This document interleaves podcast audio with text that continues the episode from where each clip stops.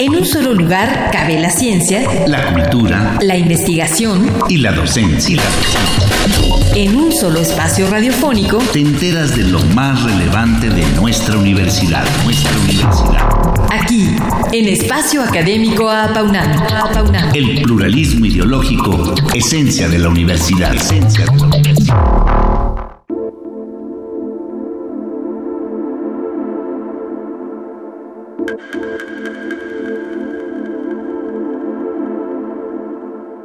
Es preocupante saber que entre 2011 y 2017 el consumo de drogas entre mujeres jóvenes en México ha crecido mucho. Las niñas y adolescentes de 12 a 17 años se cuentan en ese grupo y lo peor es que consumen sustancias legales como ilegales. Y esto se debe a que hay diferencias hormonales, cerebrales y sociales entre hombres y mujeres, lo que las hace más vulnerables. Se hacen adictas más pronto, les es difícil dejar las sustancias y adquieren más enfermedades a causa de ellas. Hoy trataremos este tema. Bien, pues en esta ocasión nos acompaña la doctora Guadalupe Ponciano Rodríguez. Ella es coordinadora del programa de investigación y prevención del tabaquismo de la Facultad de Medicina de la UNAM para hablarnos acerca de por qué las mujeres jóvenes son más vulnerables a las adicciones. Bienvenida, doctora. Bienvenida, doctora. Al contrario, un honor, un honor estar con ustedes.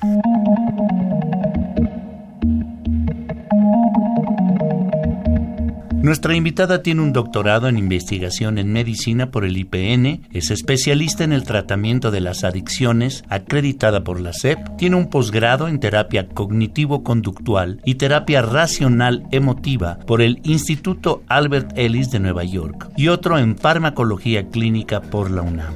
Además, es experta universitaria en tabaquismo por la Universidad Palmas de Gran Canarias, España. Ha sido, entre otros, vicepresidenta de la Comisión de Prevención y Educación del Consejo Mexicano contra el Tabaquismo, asesora de la Asociación Mexicana de Lucha contra el Cáncer, profesora de los Departamentos de Salud Pública y Farmacología y directora del Programa de Investigación y Prevención del Tabaquismo, ambas por la Facultad de Medicina de la UNAM. Tiene el PRIDE, nivel D, y pertenece al Sistema Nacional de Investigadores, nivel 2. Doctora Ponciano Rodríguez, para entrar en el tema, ¿Por qué considera que las adicciones han crecido mucho para las mujeres mexicanas en los últimos años? Bueno, Ernesto, mira, eh, esto es algo muy interesante ya que se trata de un problema multifactorial. Es decir, tenemos muchos factores de estrés para la mujer. Sabemos que eh, debemos de cumplir dos papeles, el reproductivo y el productivo, y esto genera mucha ansiedad, mucho estrés. También sabemos que eh, ha habido un incremento, por ejemplo, en cuestiones de violencia de género, que se refleja en todos estos feminicidios que hemos tenido. Es decir, hay una serie de factores que están surgiendo y que desafortunadamente tienen como grupo focal a la mujer. ¿Qué es lo que ocurre ante todo este estrés, ante toda esta situación familiar también, por ejemplo, donde en muchas ocasiones hay violencia de pareja, donde tenemos problemas, por ejemplo, todavía las mujeres seguimos ganando menos que los hombres en empleos similares? Es decir, eh, se ha hablado mucho de la igualdad de género, sin embargo, sabemos que todavía para lograrla nos falta mucho como sociedad. Y evidentemente esto genera factores de estrés muy importantes. ¿Qué es lo que pasa con las mujeres? De alguna manera ven en las drogas una forma de manejar este estrés, una forma de reducir la ansiedad y de permitirles de alguna manera pues enfrentar todas estas situaciones.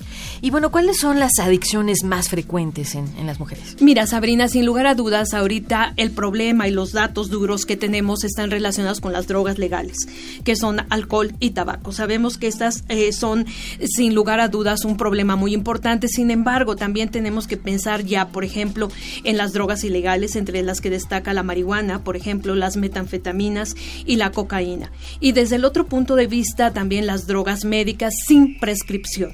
Es decir, eh, drogas que se utilizan, por ejemplo, para manejar insomnio, pero que ya no son recetadas por un médico, sino que se adquieren de alguna forma y que también van a jugar el papel de psicoactiva. Es decir, las mujeres están eh, incursionando eh, desafortunadamente prácticamente en el consumo de todas las drogas. Doctora, y a diferencia de los varones, ¿qué es lo que hace que las mujeres sean más vulnerables a las adicciones y por qué? Bueno, hay diferencias hormonales desde la etapa eh, fetal, en donde se define si eh, ese producto va a ser hombre o mujer.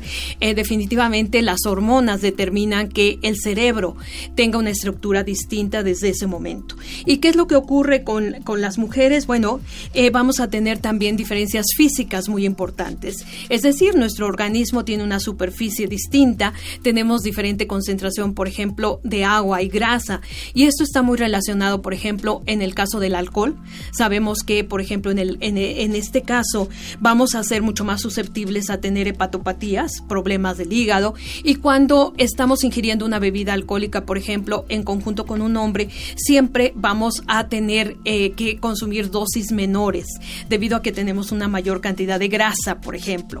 En el caso del tabaco es otro ejemplo clásico, en donde nuestra superficie pulmonar es mucho menor a la del hombre, de tal manera que, aunque se se inhale la misma cantidad de tóxicos con el tabaco, el daño es mayor para nosotras. Por ejemplo, sabemos que eh, por cada cigarro que consume una mujer es como si consumiera dos en términos de producción de cáncer. ¿Por qué eh, se están viendo afectadas también las niñas y las adolescentes, eh, doctora Ponciano Rodríguez? Bueno, aquí desafortunadamente sabemos que el grupo de 12 a 17 años, de acuerdo con la ENCODAT, la Encuesta Nacional de Consumo de Drogas, Alcohol y Tabaco de 2016, es el grupo más vulnerable. Desafortunadamente, bueno, tenemos en el país leyes que prohíben la venta de alcohol y tabaco a menores de 18 años. Sin, em, sin, embargo, estamos viendo que esto no ocurre así, ya que tenemos este grupo de manera importante que está con altos consumos de tabaco y de alcohol. Y además, estas dos drogas desafortunadamente se consideran drogas puerta de entrada, es decir, abren la puerta literalmente a drogas ilegales. En el caso del tabaco, por ejemplo, se sabe que eh, los fumadores de marihuana el 63% empezaron fumando tabaco. Eh, de tal manera que eh, también, bueno, los padres, eh, tenemos estudios en adolescentes mexicanos y sabemos que cuando consumen alguna droga, ya sea el papá o la mamá, el adolescente tiene hasta cuatro veces más posibilidad de consumirla.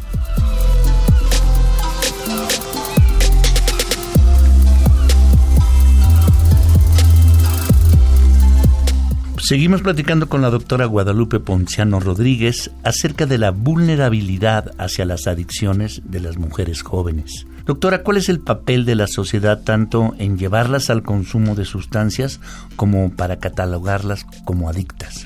Bueno, eh, ya comentamos en un inicio que hay una serie de factores sociales que están incidiendo, generando estrés en las mujeres, pero por otro lado también tenemos que mencionar la estigmatización. Es decir, si uno escucha, por ejemplo, que un hombre es alcohólico, pues eh, eh, te, sorprendes probablemente, pero cuando escuchas que una mujer es alcohólica, la sorpresa es mucho mayor y la estigmatización es mayor. Tanto es así que, por ejemplo, se ha visto que una mujer con problemas de adicciones para llegar a pedir ayuda profesional le lleva 10 años más que un hombre. Imagínense, es decir, llegan cuando ya definitivamente el problema está realmente siendo un problema que ya no pueden resolver, en donde la familia ya tampoco puede resolver. Hay familias, por ejemplo, que no dejan que vaya la chica a pedir ayuda profesional por vergüenza porque no aceptan tener una mujer adicta en casa. De tal manera que la estigmatización realmente sigue siendo en el siglo XXI muy, muy fuerte para la mujer adicta. Y bueno, como mencionábamos al principio, el entorno social ha cambiado mucho en el país. ¿Han encontrado que las mujeres jóvenes están más ansiosas o deprimidas? Fíjate, Sabrina, que sí. Desafortunadamente sabemos que las patologías psiquiátricas, como es el caso de la depresión, por ejemplo, eh, trastornos del estado de ánimo y otro tipo de trastornos van a ser en el año 2030 realmente muy prevalentes. En el caso de la depresión específicamente, sabemos que por cuestiones eh, de diferencia de sexos biológicos, más o menos por cada cinco eh, mujeres deprimidas hay un hombre. De tal manera que, como verás, este, definitivamente sí tenemos que prepararnos. Eso es algo muy importante. Hay muchas estadísticas que nos dicen esto. Sin embargo, creo que deberíamos de tomarlo más en consideración para crear la infraestructura necesaria para brindar el tratamiento en cuestiones de salud mental, tanto a hombres como a mujeres. Doctora, ¿cómo sabemos eh, eh, otra presión es la del marketing de la belleza en contraposición con la cultura gastronómica de México, por ejemplo. ¿Qué papel juegan las dietas en el consumo de fármacos. Bueno, eh, mencionaste algo muy interesante, Ernesto, porque el tabaco es el ejemplo clásico. Si ustedes ven los anuncios de tabaco, utilizan modelos muy guapas, todas muy esbeltas, con los dientes muy blancos, ¿no? Y que te gritan que están sanas. Desafortunadamente, el consumo de tabaco es todo lo contrario. Y esta imagen ha sido muy importante, la han utilizado muchas marcas de cigarros, incluso tenemos cigarros para mujeres que son slim, es decir, esbeltos. El problema del peso en las mujeres ha sido muy importante y muchas marcas de cigarros empiezan hacia, eh, están enfocadas precisamente a decirle a la mujer, eh, puedes utilizar el tabaco para regular tu peso, ¿sí? Y esto es terrible. Y por otro lado también tenemos las anfetaminas. Las anfetaminas sabemos que se han utilizado muchísimo en el caso de dietas para reducción de peso y sabemos también que son adictivas y que actúan a nivel del sistema nervioso central produciendo realmente eh, pues literalmente alteraciones a nivel cerebral. Entonces sí, definitivamente el ideal de belleza ha estado asociada con muchas drogas.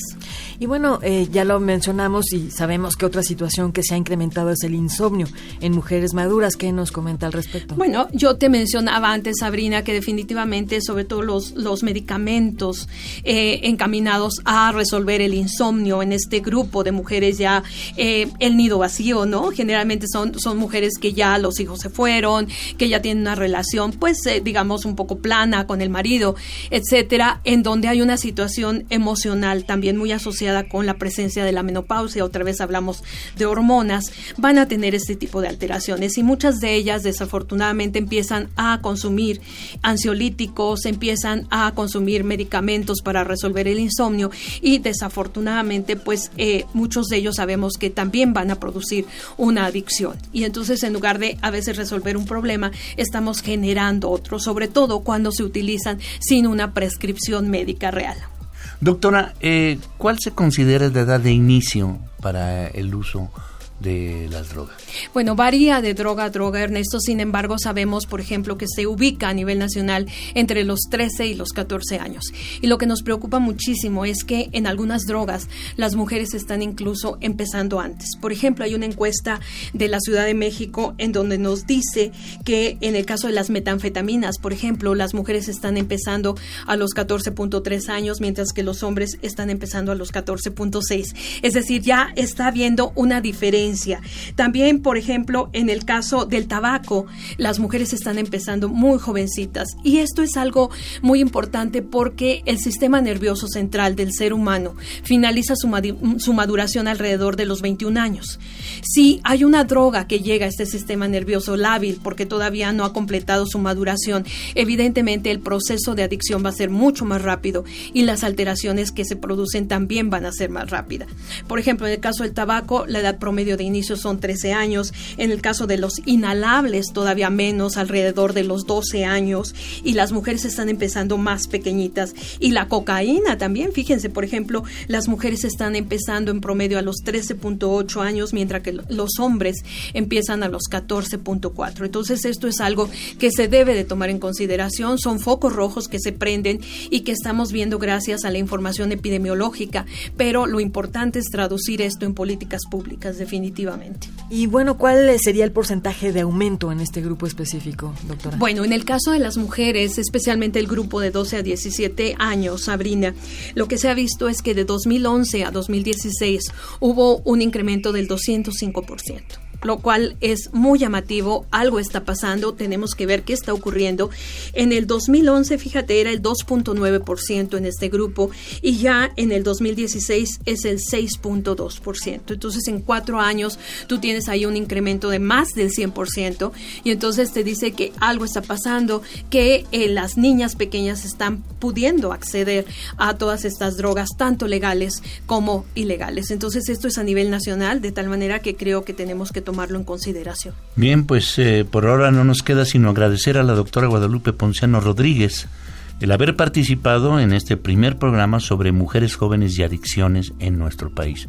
Doctora, le esperamos la próxima semana. Claro que sí, un placer estar con Muchas ustedes. gracias. Gracias.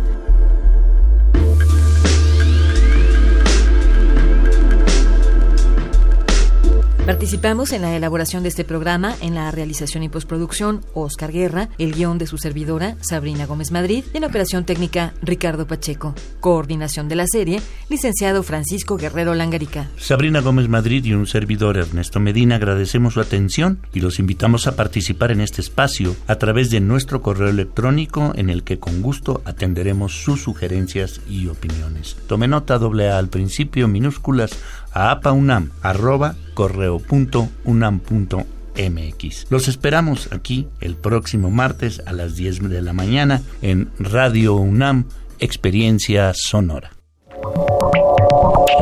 En un solo lugar cabe la ciencia, la cultura, la investigación y la docencia. En un solo espacio radiofónico te enteras de lo más relevante de nuestra universidad, nuestra universidad.